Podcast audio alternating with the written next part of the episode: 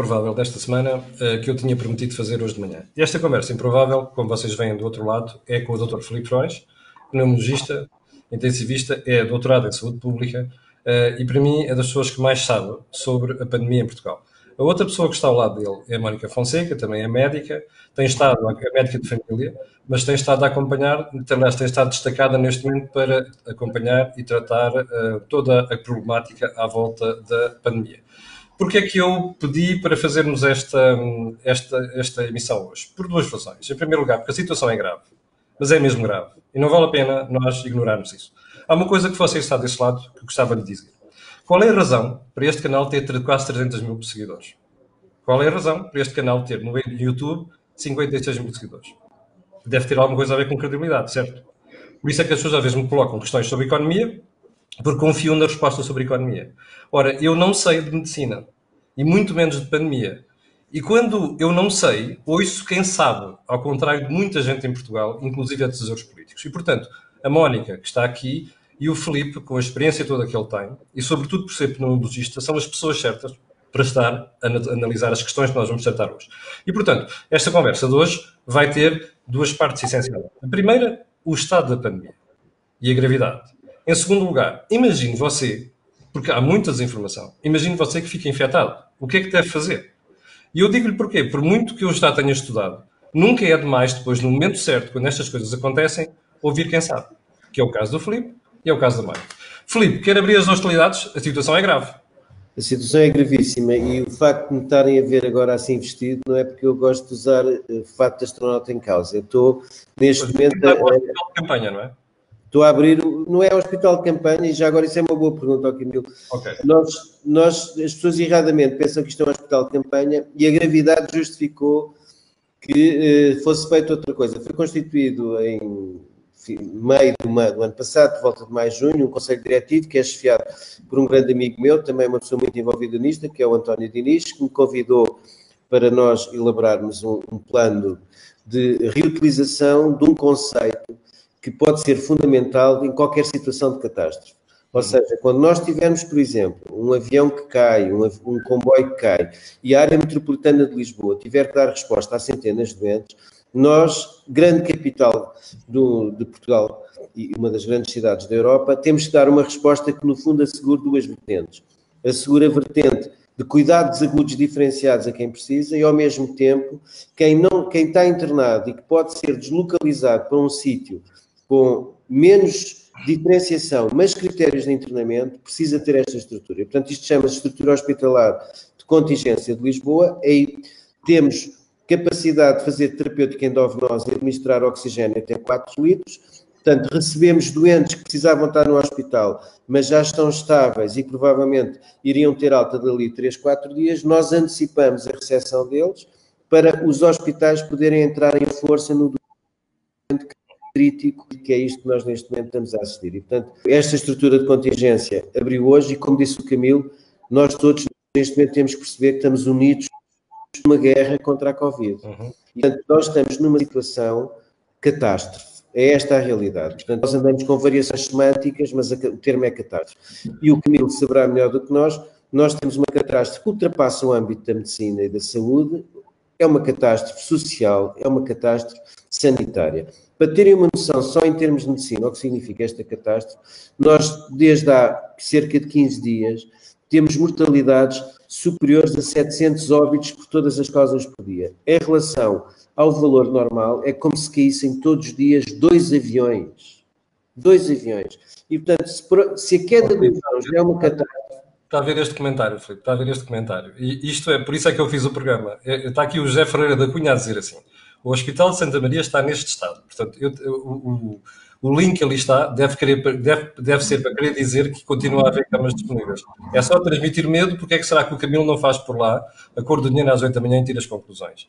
Uh, está a ver porque é que eu fiz uh, o programa, Filipe? É por causa das coisas como esta. É, essas pessoas, quer dizer, nós temos eventualmente um ou outro espaço vazio e, e, é fácil uma pessoa ir a um hospital e fotografar um espaço vazio, porque todo, toda a zona está qualificada para cuidados intensivos e há zonas que ainda não foram e podem estar vazias. E também podem estar vazias porque já nem temos pessoal de saúde para dar cuidados. Atenção, e todas as pessoas dizem assim, então, mas se não tem pessoal de saúde, como é que abrem uma estrutura de contingência? Que é, que é uma pergunta lógica. Abrem a contingência porque nós temos um rácio menor de profissional de saúde doente internado e os hospitais que precisam de drenar doentes para cá, o que é que fazem? Drenam também em menor número profissionais de saúde e há profissionais de saúde que se voluntariam, que é o meu caso, para vir cá fazer alguns turnos no intervalo dos meus turnos.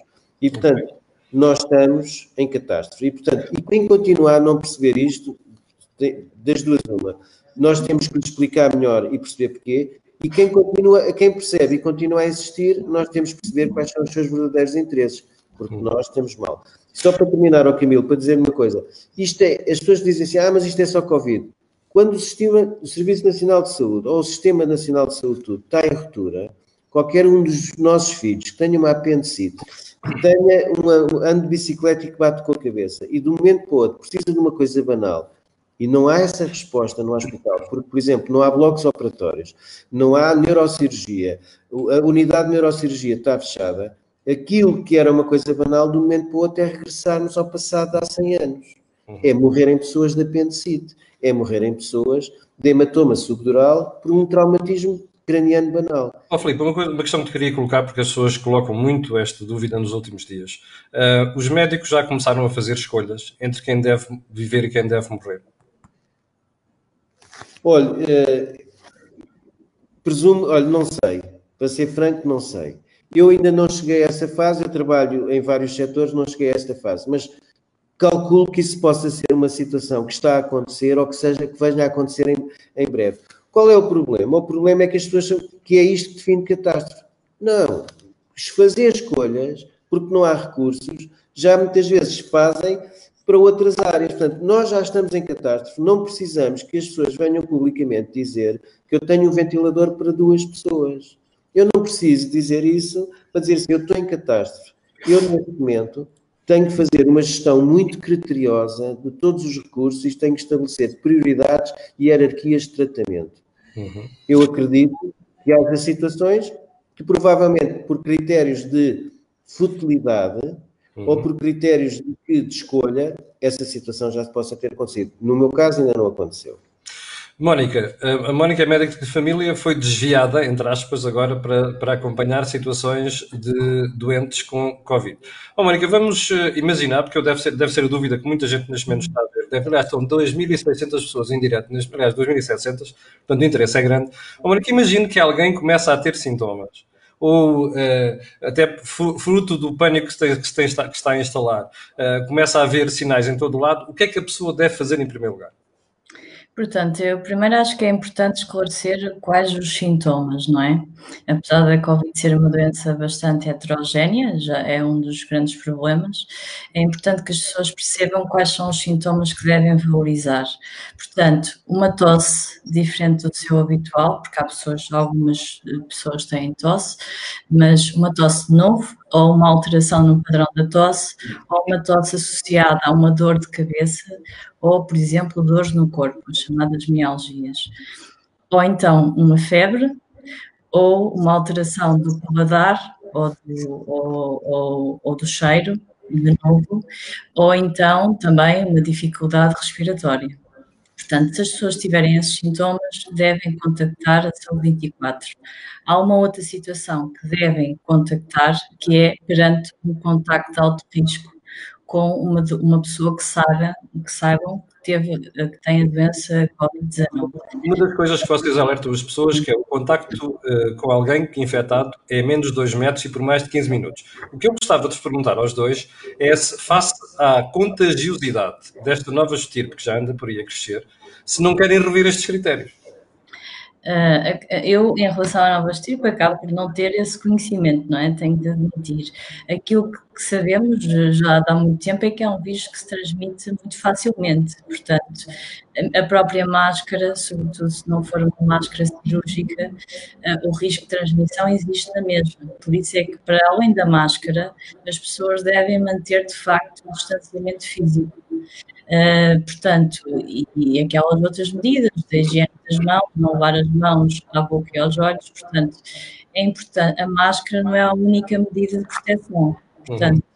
Uh, agora, a pessoa tendo esses sintomas deve contactar a Saúde 24 ou SNS 24, porque esses profissionais já conseguem emitir a credencial do teste. o teste a pessoa recebe uma mensagem e depois agenda uh, esse teste uh, nos diferentes laboratórios convencionados com, com, com, o Ministério da Saúde.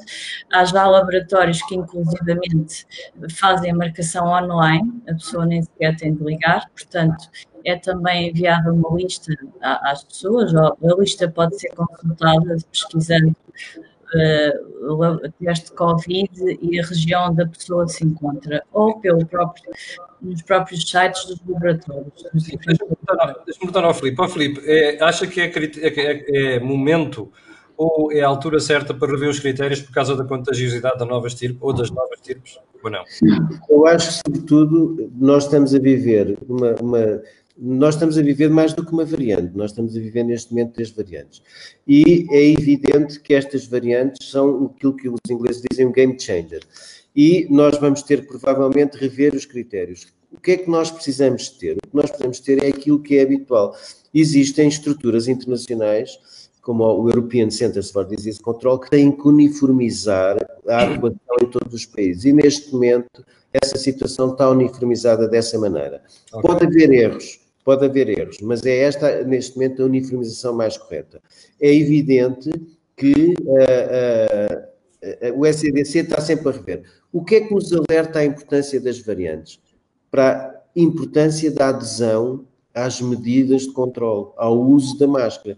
E se nós relacionarmos esta medida com algumas notícias que têm vindo do estrangeiro, nós vemos, por exemplo, que alguns países já subiram foi o nível da máscara. Pois. Subiram o nível da máscara. Sim, Diga? Essa era a pergunta seguinte: nós não devíamos estar a usar, por exemplo, uma P2 em vez de estar a utilizar estas máscaras simples que eu tenho Olha, aqui à minha frente, por exemplo. Eu, para trabalhar aqui, tenho que usar a P2. As pessoas querem a P2 para se, para se proteger. As pessoas não aguentam muito tempo com a P2. Eu estou, esta P2, eu, eu, eu tive pai, duas horas com a P2 e e já tirei a máscara e tenho estas marcas todas. E, portanto, nós temos que, além disso, é assim: a P2 é importante mas a P2 põe problemas de adesão, que é as pessoas sentirem-se de tal maneira desconfortáveis que depois não usam nem P2 nem nenhuma. E a P2 é mais dispendiosa, o seu fabrico é mais demorado e nós temos que salvaguardar que as pessoas precisam de P2 no seu contexto profissional, que é procedimentos geradores de aerossóis, não têm falta dela. Portanto, o que eu me aconselharia é máscara cirúrgica, sim, mas mantendo a distância dos dois metros. Faz aquilo que a gente pretende. Sim, uma das, uma das dúvidas que neste momento eu recebo às vezes aqui com frequência, que é, bom, mas vocês, uh, vocês falam tanto das novas tipos uh, e dizem que a vacina não tem de ser alterada em função da mudança das tipos. Qual é a segurança que nós temos? É a pergunta de muita gente aqui na, na minha página. Olha, eu, portanto, isso é uma pergunta muito habitual. O que é que nós temos em termos de vacinas? Nós temos neste momento em, vacina, em Portugal dois tipos de vacinas, que são as vacinas da Pfizer BioNTech e a vacina da Moderna. Já agora, uma das dúvidas que fazem relativamente à vacina é que estas vacinas, que são as chamadas do RNA mensageiro, são vacinas que foram desenvolvidas num ano e são muito novas e há muita coisa para esconder. Isso é desinformação. É, as pessoas todas têm direito à opinião, como é lógico. Têm é que perceber... Mas tem que fundamentar, não é? Tem é que fundamentar. Quer dizer, eu, eu ouço as opiniões todas. Já agora, para quem quiser acompanhar o processo, as primeiras administrações de RNA experimental para ver os seus efeitos, as suas potenciais utilidades terapêuticas, foi feita em células de músculos de ratos em 1990. Portanto, tem 30 anos. Uh, um dos maiores passos tecnológicos no desenvolvimento de uma metodologia que ia dar esta vacina foi feito em 2005, 15 anos. E, portanto, o que é que se fez? Adaptou-se, foram, foram pessoas inteligentes, no fundo, adaptou-se para a vacina aquilo que se estava a fazer em termos de outras doenças oncológicas e autoimunes. Muito daquilo que a gente ouviu falar da terapêutica personalizada para o cancro e que teve resultados extraordinários, vêm destas novas metodologias que agora as pessoas pensaram, se nós conseguimos dar esta informação às células do corpo humano em que tem, o que é que nós damos? Nós damos um RNA mensageiro, e já agora até para as pessoas perceberem, nós, eles põem um RNA mensageiro numa nanopartícula lipídica que tem polietileno-glicol. É o poli... Vou-lhe pedir para trocar isso por cinco testões. Para as pessoas... ok, põe numa esfera. Molécula artificial. Portanto, tem o RNA, que é uma coisa minúscula, envolta numa nanopartícula, que é uma coisa pequeníssima, que tem uma estrutura lipídica que faz com que ela sobreviva e entre dentro da célula. As reações que nós temos de febre, mialgias, dores, é precisamente este invólucro lipídico que tem uma coisa chamada polietileno glicol, que é o PEG. Uhum. O que é que acontece? A célula recebe essa informação, sintetiza a glicoproteína da célula, da, do, deste caso do vírus, e as próprias defesas do nosso corpo reconhecem que é uma, uma, uma proteína estranha e desenvolvem uma, uma resposta imune esse RNA mensageiro desaparece e já não tem capacidade, nem nunca teve, de ser integrado no núcleo da célula e dar alterações do DNA e do genoma das pessoas, que era aquilo que também é outra grande confusão. Sim, antes de voltar ali à Mónica, gostava de lhe perguntar uma, uma, questão muito, uma questão muito política nos últimos dias, que é, ah, e tal, a gente teve que mudar tudo por causa da nova variante. Isto não é verdade. Ou seja, o que, estamos, o que está a acontecer agora tem a ver com o descuido que nós tivemos na fase das festas de Natal e fim de ano, certo? Eu vou, eu vou, só dizer assim, o que é que aconteceu? Até agora, estas variantes sem capacidade, ainda estão englobadas na, na, nas diferenças que a, a vacina pre, permite e que a torna eficaz. Portanto, neste momento, até agora, a vacina é eficaz. Porquê é que nós chegamos a este já nomeadamente atraso? É evidente que tivemos decisões mal fundamentadas, decisões deficientemente monitorizadas e respostas corretivas tardias e a variante serviu, digamos assim, um bocadinho de cortina de fumo, fumo, desculpa, para este atraso. É evidente. E ontem saiu um polígrafo no seguinte sobre isso, e eu até disse que era é a variante de nos chamarem ignorantes. Pronto. Muito bem. Mónica, volta, volto assim. Imagino que eu já fiz o teste e acabei por descobrir que estou infectado qual é o meu procedimento a partir daqui? Qual é o protocolo? Eu pergunto isto porque eu estudei isto muito, com algum cuidado, mas depois só aprendi quando comecei a falar com vocês. Exatamente o que é que se deve fazer. Agora, aqui a, a, a pessoa quando faz um teste uh, aparece automaticamente numa plataforma que se chama Trace Covid, que é essa plataforma que os médicos de família utilizam para aceder ao resultado desse teste e ter, uh, saber a pessoa, não é? Identificação e telefonar, não é?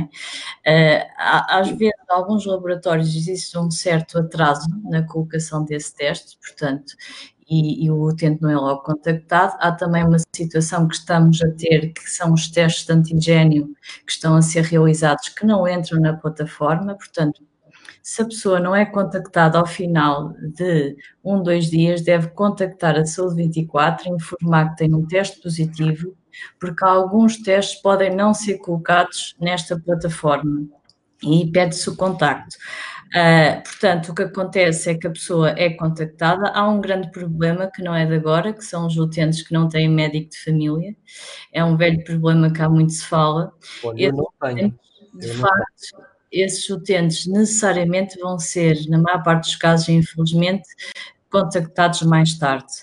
O, o objetivo desta, nós, no meu, no meu agrupamento de centros de saúde, o que temos feito é, para além dos nossos utentes, dos nossos centros de saúde, contactamos, faze, fazemos uma escala e tentamos dar o máximo e contactar os utentes que não têm médico, de forma a que também tenham uma resposta que seria importante. Enquanto a Mónica eh, vai explicando isso, eu vou ali buscar duas coisas que vocês me ensinaram que são fundamentais para controlar o estado de saúde. Eu, eu, pode continuar a explicar que eu já venho. Portanto, a pessoa que não tem um contacto, infelizmente eh, eh, neste momento são muitos casos e não conseguimos provavelmente contactar todas as pessoas que deveríamos, devem manter-se em casa, portanto, e devem avaliar, por exemplo, a sua temperatura, pelo menos de manhã e à noite, duas vezes por dia, ou perante os sintomas. Devem também realizar uma boa hidratação, devem, no caso de alguns sintomas, tiverem. Outros líquidos, quantos litros por dia? É, um litro e meio, dois litros, depois também depende das situações, não é? Há alguns sintomas, por exemplo, como a diarreia, que a pessoa pode ter, e aí acaba por correr um maior risco de desidratação, mas diria que um litro e meio, dois litros. Uh, no caso de tosse, por exemplo, deve higienizar o, nariz com soro fisiológico. Depois... Agora, ponto é importante, não é? Porque às vezes a tosse é provocada aquilo que são as escorrências do nariz. Eu não sei se estou a utilizar as palavras certas, vocês é que são médicos e peço desculpa se tiver a ter disparado. Não, o que interessa é que as pessoas explicam, apesar do termo, eh, percebam, aliás, eh, apesar do termo técnico, não é? Portanto, depois, de facto, há alguns sinais de alarme que nos preocupam, eh, que isso o Dr. Filipe Freire poderá até explicar melhor enquanto pneumologista, mas, por exemplo, uma febre há mais de três dias que não responde, por exemplo, ao paracetamol, Okay. Uh, é um sinal de preocupação, a dificuldade respiratória. Se as pessoas, algumas pessoas poderão ter em casa aquilo que tem esse aparelho, que, que é o oxímetro. É um oxímetro, não é? E para as pessoas perceberem para que é que isto serve, eu vou ligar e vou-lhes mostrar. Agora estamos aqui com pedagogia, vamos explicar às pessoas para que é que isto serve. Isto tem aqui dois, dois manómetros, deixa-me lá ver se consigo pôr, que a máquina consegue filmar, aqui está. Aqui está a minha pulsação e aqui está o nível de oxigênio no meu sangue neste momento. 95% é assim, não é, amor? Que eu estou dizendo disparado. Já está a subir. 96, 96. Ainda bem, ainda bem. E pulsação a 114. 97, olha, está, isto está bom, não é? Neste nível está bom, certo? Ou estou enganado? Bom, por que, é que serve? Sim. Agora, é importante quando a pessoa avalia, as pessoas que tiverem alguns utentes, por exemplo, tenham doença respiratória ou, ou por exemplo, uma doença cardíaca como a insuficiência cardíaca, por exemplo, uh, costumam ter, eu no meu caso aconselho a existência desses aparelhos em casa, tal como aqueles aparelhos para medir a tensão. É importante quando a pessoa utiliza esse aparelho que eu saiba como utilizar, portanto, tem de estar sentada durante algum tempo, ter a mão, uh, as mãos secas, não é? E colocar num dos dedos, como, como, como fez, e aguardar eh, algum tempo, porque a saturação vai variando. Portanto, uma pessoa que não tenha, voltando à, à, à, questão, uma pessoa que não tenha um contacto com, com um médico de família ou com outro profissional deve de facto manter-se em casa um, uh, eh, e ir realizando isso que nós referimos, avaliar a sua temperatura uh, uh, corporal, fazer, ter os outros cuidados que já referi. No caso de ter uma doença, uh, um outro tipo de doença e ter o oxímetro, deve avaliar essa saturação e esperar o contacto. Há outro tipo de pessoas, há algumas pessoas é um bocadinho distinto, portanto, uma pessoa com mais de 60 anos, com alguns problemas de saúde, por exemplo, problemas respiratórios como asma, uma doença pulmonar obstrutiva crónica, eh, uma hipertensão eh, difícil de controle, uma insuficiência cardíaca, essas pessoas de facto deverão ser observadas na, na, área de doença respiratória, na comunidade, que é onde estão os médicos de família para sintomas uh, ligeiros a moderados, uhum. ou então, perante sinais de alarme, devem ser observadas no, no serviço de urgência. Deixa-me voltar aqui ao Filipe. Filipe, imagine que nós, alguém utiliza aqui o oxímetro e descobre que uh, o nível de oxigenação, oxigenação do sangue vai descendo. A partir de que limite é que a pessoa deve levar isto como um sinal de alerta sério? Olha, dependendo do valor basal da pessoa, porque há pessoas com doenças crónicas respiratórias que têm valores mais baixos, mas em indivíduos sem patologia respiratória crónica, um sinal indiscutivelmente de alerta é abaixo menor ou igual a 93. 93. Esse, 93, 94. Esse é um sinal de alerta. E, portanto, é um sinal uh, que deve nos motivar, provavelmente, a tomar as medidas necessárias para ir a um serviço de urgência. Portanto, é sinal de quê? Sinal que houve compromisso das trocas gasosas e que há uma pneumonia. Okay. Portanto, a diminuição do oxigênio significa que houve compromisso das zonas de trocas gasosas e que nós estamos a baixar o oxigênio porque há menos espaço para fazer as trocas gasosas. Portanto, um indivíduo que habitualmente tem 96, 97, 98, se começar a ter 93, nós, o ideal é ter o dedo quente, a pessoa não ter feito esforço, portanto, estar, estar sentadinho, e medir. 93 é um sinal habitualmente uh, associado, menor ou igual a 93, de pneumonia. O que é que aconteceu aqui? O que aconteceu aqui é, há pessoas que não têm oxímetro. O oxímetro nem sempre está disponível e, infelizmente, nem todos podem ter. E o que aconteceu aqui foi que nós verificamos, e por isso é que é importante ter o oxímetro, que houve pessoas que apesar de terem oxigênio baixo, não se apercebiam, porque nós, à medida que vamos baixar o oxigênio, nós começamos a sentir-nos mais cansados, a respiração aumenta, E esta doença tinha uma forma de apresentação curiosa que era a pessoa baixava o oxigênio e ela não se não detectava. Era o que se chama hipoxémia silenciosa. E, portanto, o oxímetro veio introduzir uma variável objetiva em relação detecção. A medição correta do nível de oxigênio no sangue, não há dúvida nenhuma. Não, não, não. Quer dizer, tem ali uns, uns fatores uh, de diferença, aquilo não é o equivalente a fazermos uma análise rigorosa, mas nós temos uma, é, é, digamos assim, é uma maneira fidedigna, fiável de avaliar que há diminuição das trocas gasosas, com consequente compromisso do pulmão, sinal indicativo de pneumonia e necessidade de referenciação ao serviço de urgência. E aí chega a fase em que a pessoa pode precisar de oxigênio de alto fluxo, não é? Ou então, eventualmente, numa situação mais grave, poder ser entubado.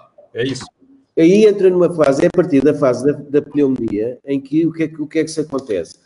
De acordo com a nossa resposta e a capacidade de interação entre a resposta do vírus e a nossa, nós temos duas situações. Temos uma resposta infecciosa que vai dar a pneumonia e temos uma resposta inflamatória desencadeada pelo nosso corpo que ter eh, lutar contra o vírus e acaba por lutar de uma forma desproporcionada e provocando mais dano ainda ao nosso corpo que o vírus. E por isso é que nós temos medicamentos diferentes estas diferentes fases e à medida que esta situação progride, nós temos oxigênio de baixo débito, oxigênio de alto débito, que é o alto fluxo, o oxigênio de alto fluxo. Depois temos ventilação não invasiva, que é com uma máscara facial, e depois temos intubação. Na intubação, depois temos ainda o extremo total, que é aquilo que as pessoas ouvem, que é o ECMO, que é o pulmão já não tem capacidade de fazer trocas gasosas e é retirado através de umas cânulas. Para, é como se fosse uma diálise. Faz com o rim, a diálise pulmonar, a diálise renal, faz a diálise pulmonar. E, portanto, é, é a circulação extracorporal com oxigenação por membrana extracorporal. Digamos assim, é o, o, o momento mais frágil da nossa vida. Total dependência. Nós só toleramos isto totalmente sedados em coma induzido as complicações desta técnica. Podemos não acordar, não é? Infelizmente há uns que não acordam. E é bom que as pessoas pensem nisto agora, que é para não termos o, não termos o risco de correr chegar aí, e pior do que isso, é bom pensarmos numa coisa, e eu já agora não venho encomendar o seu sermão, mas eu vou dizer isto, é que o nosso descuido pode estar a prejudicar o, a prestação de serviços médicos, destes que o Filipe está a falar e a Mónica, a pessoas que podem precisar muito mais do que nós. E, sobretudo, pessoas que têm outro tipo de patologias e pessoas mais velhas. Portanto, compete-nos a nós também fazer o nosso papel, certo? Sem dúvida. Nós somos os agentes que nos protegemos a nós e protegemos a nossa família. A gente não se pode esquecer que a nossa família também faz parte da nossa proteção. E nós somos elemento de proteção dos outros, assim como os outros são elemento da nossa proteção. E nós temos que perceber que quando há pessoas que furam esta proteção, põem em causa a proteção de todos. Esse é que é, digamos assim, o grande desafio à cidadania de todos nós é a adesão a estas medidas. E... Oh, Felipe, eh, eu, eu não gosto de fazer futurologia, mas para as pessoas perceberem a gravidade da situação, há poucos dias tínhamos 215 mortos, 220 mortos. Hoje tivemos 274. Onde é que isto pode chegar, Felipe? Olha, provavelmente vai continuar a subir durante mais uns 15 dias e pode chegar de acordo com aquilo que nós tivemos capacidade de intervir agora para impedir que ultrapasse os 350, 400 óbitos. Há aqui, eu tenho estado a ver aqui os comentários e há pessoas dizem, ah, porque é que não dizem os mortos não Covid? Tem toda a razão. Porque, quer dizer, quando morrem 300 pessoas de Covid, morrem mais depois 400 não Covid. É e morrem mais também de não Covid pelo facto de deixar de haver resposta para elas. As mortes quer se queira, quer não, estão ligadas. As pessoas morrem por ter Covid e como nós temos que desviar recursos para, para o Covid, elas morrem no Covid. E as pessoas assim, então, mas, quer dizer, se nós não lidássemos ao, ao, não COVID, ao Covid, as pessoas não, com não Covid morriam. Não, o problema é que a ruptura, se nós não ligássemos nada ao, ao Covid, a ruptura ainda era maior e morria-se ainda mais por Covid e não Covid.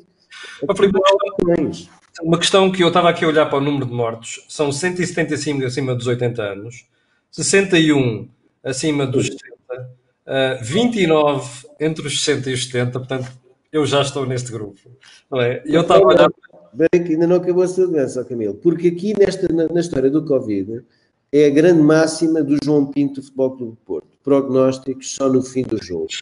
Mas as pessoas esquecem. Isso é, eu vi aqui vários argumentos que eu também poderei explicá-los todos, nomeadamente as referências ao professor Turgal, que é meu colega como conselheiro do, do Conselho Nacional de Saúde Pública, e isto é fácil de perceber. O que é que acontece connosco? Quando nós vamos para ECMO, ou quando nós temos doentes com ECMO, praticamente todos os grupos etários. O que acontece, e temos ventilados de todos os grupos etários, o que acontece é que nós conseguimos salvar os mais novos. Vão menos dos mais novos para ventilação e vão menos dos mais novos para ECMO. Mas as pessoas, como têm mais saúde, mais reserva fisiológica, toleram melhor essa situação e não morrem. Mas elas ficam em perigo de vida. Atenção, elas ficam em perigo de vida. E mesmo não morrendo, e ainda bem, ficam com, com sequelas durante imenso tempo. Pois. Portanto, isto é uma, uma incógnita. Eu, eu, só para terminar, até porque a Mónica depois tem aqui um conjunto de, de informação que se calhar vale mais a pena do que eu estou a dizer. Qual é uh, o grande desafio desta pandemia? O grande desafio desta pandemia é, no fundo, nós percebermos que a, a pandemia a muitos afeta pouco ou nada no imediato, embora possa ter repercussões mais tarde, e a poucos afeta muito ou tudo. Mas nós só sabemos em que lado é que estamos no fim. Isto Exato. é uma roleta. É, isto é, é, isso que eu, é essa a expressão que eu ia utilizar. Isto é uma lutaria, ponto final. É bom não esquecer isto. Mónica, vamos então aos conselhos que o Filipe dizia há bocadinho. Portanto, uh, a questão aqui, o, o, grande, do que eu vejo, o grande problema aqui na questão do trace Covid, que é forma, de facto, é neste momento existirem tantas, eh, porque nós seguimos não só eh, as pessoas que têm o diagnóstico de Covid, bem como os suspeitos, não é? E sintomáticos.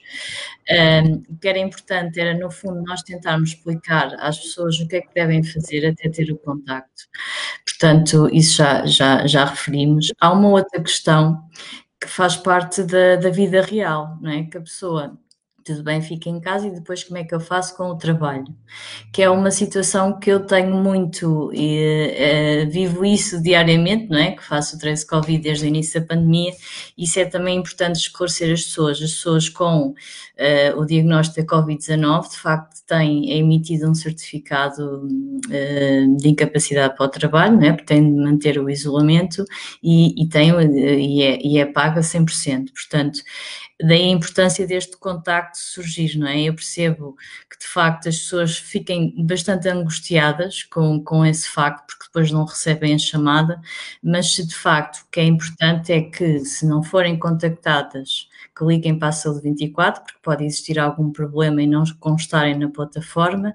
É importante que forneçam um contacto atualizado, senão, caso contrário, nós não conseguimos contactar essas pessoas.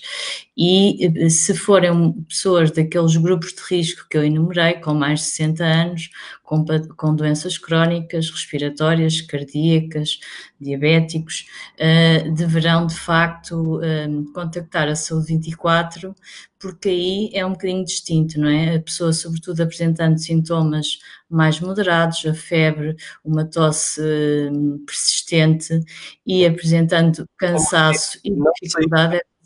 Não sair de casa, colocar os familiares com quem possam contacto connosco noutros quartos, eh, não partilhar a mesma casa de banho, desinfetar tudo cuidadosamente, de preferência até se conseguíssemos ficar sozinhos em casa é o ideal, não é? Isso deve acontecer, mesmo que a pessoa não tenha logo o teste, portanto, se tiver aqueles sintomas que eu já enumerei, a pessoa deve primeiro logo começar por usar máscara, não é? Porque nem todas as pessoas têm, conseguem ter divisões em casa logo para fazer esse isolamento e é fundamental que nas áreas comuns utilizem a máscara para emitir, para reduzir o risco de emitir as, as gotículas e as respectivas partículas virais devem, no fundo, estar a dormir em divisões separadas da casa. Uh, muitos portugueses, por exemplo, não têm mais do que uma casa de banho, mas se tiverem essa possibilidade, devem utilizar uh, a pessoa com sintomas uh, essa casa de banho exclusivamente, não devem partilhar objetos pessoais, devem cumprir a higiene das mãos também é fundamental na mesma e de facto devem tentar separar-se dos outros uh, elementos da família e fazer o, o, teste logo possível, daí a importância de contactarem a saúde 24, aguardar pelo teste e manterem o isolamento até terem o resultado do teste e depois uh, ao longo dos contactos nós vamos uh, atualizando o plano de seguimento das pessoas. Aqui depois, quem tem a doença tem direito a, esse, a esse certificado, as pessoas que são contactos de, de, com outras pessoas que têm doença Covid, mesmo que não desenvolvam a doença, terão também um certificado de isolamento profilático que será emitido pelos colegas de saúde pública ou equipas de saúde pública e também devem manter esse isolamento profilático. Senhora Mónica e Filipe, olha, eu em estado de problemas com a câmara, mas em todo caso o som continua a chegar e eu quero, eh, antes de desligar, e eu pedir às para ouvirem isto, olha. Parabéns para vocês, a toda a classe médica, enfermeiros e auxiliares e técnicos de diagnóstico que estão a ajudar a combater isto. Vocês, para mim, são os heróis. Muito obrigado.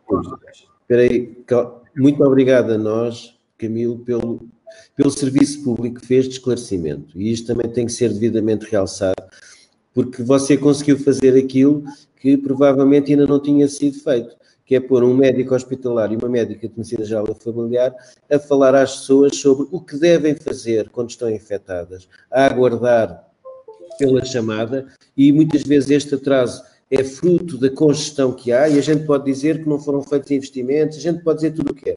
O problema é que quando precisamos eles não estão e a gente tem que resolver na altura esse momento. Saibamos tirar as devidas ilações mais à frente. E realmente olho felicitá-lo pelo serviço público que fez. Muito obrigado. E voltaremos a falar em breve. Uh, e já agora, bom trabalho. Com licença. Dias, boa tarde.